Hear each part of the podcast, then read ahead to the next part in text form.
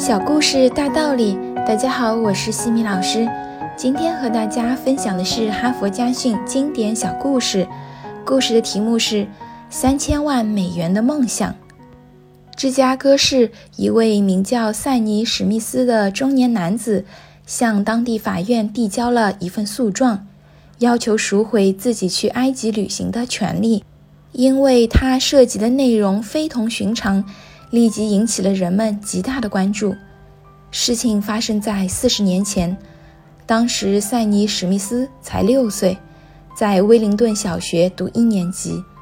有一天，品行课老师玛丽安小姐给学生们布置作业，让大家各自说一个未来的梦想。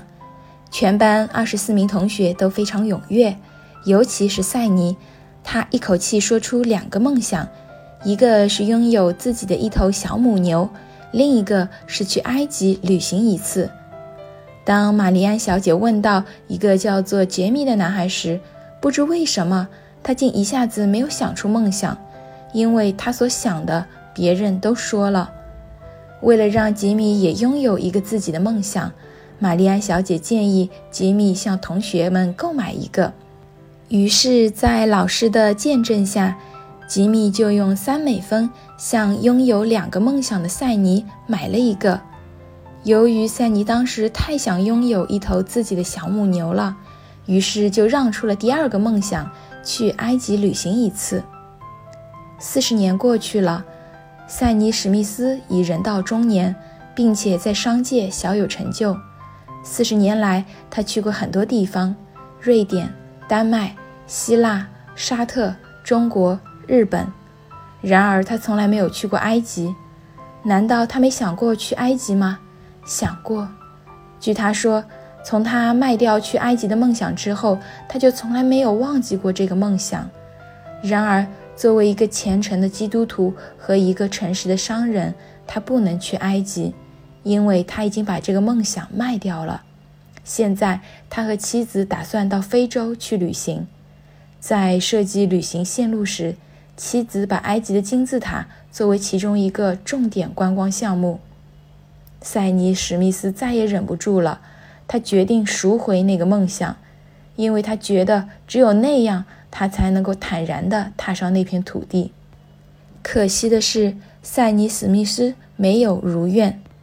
经联邦法院认定，那个梦想已经价值三千万美元。塞尼·史密斯想要赎回去，就必须倾家荡产。其中的缘由，从杰米的答辩状中可以略知一二。杰米是这样说的：“在我接到史密斯先生的律师送达的副本时，我正在打点行装，准备全家一起去埃及。这好像是我一口回绝史密斯先生要求赎回的那个梦想的理由。其实，我真正的理由不是我们正准备去埃及。”而是这个梦想本身的价值。小时候，我是个穷孩子，穷到不敢拥有自己的梦想。然而，自从我在玛丽安小姐的鼓励下，用三美分从史密斯先生那里购买了这个梦想之后，我彻底改变了，我的心灵变得富有了。我不再淘气，不再散漫，不再浪费自己的时光，有了很大的进步。我之所以能够考上华盛顿大学，我想完全得益于这个梦想，因为我想去埃及。他是一个对埃及文明着迷的人。如果我不是购买了那个梦想，我绝对不会在图书馆相遇，更不会有一段浪漫迷人的恋爱时光，也不会有现在的幸福生活。我的儿子现在在斯坦福大学读书，我想也是得益于这个梦想，因为从小我就告诉他，我有一个梦想，那就是去埃及。如果你能够获得好的成绩，我就带你去那个美丽的地方。我想他就是在埃及金字塔的召唤下走入斯坦福大学的。现在我在芝加哥拥有六家超市，总价值超过两千五百万美元。我想，如果我没有那个去埃及旅行的梦想，我是绝对不会拥有这些财富的。尊敬的法官和陪审团的各位女士、先生们。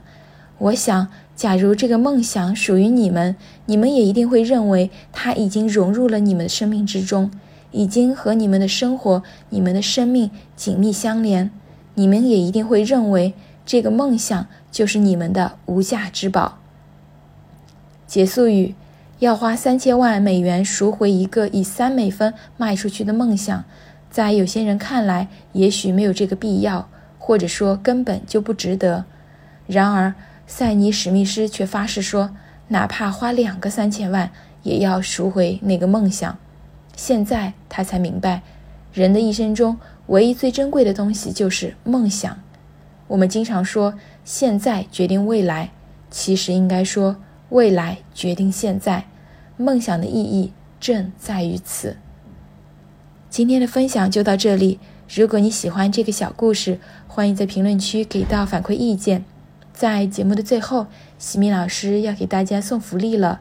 关注我们的公众号“西米课堂”，后台回复“绘本”，就可以领取海量高清绘本故事读物。绘本故事每周都会持续更新哦，快来领取吧！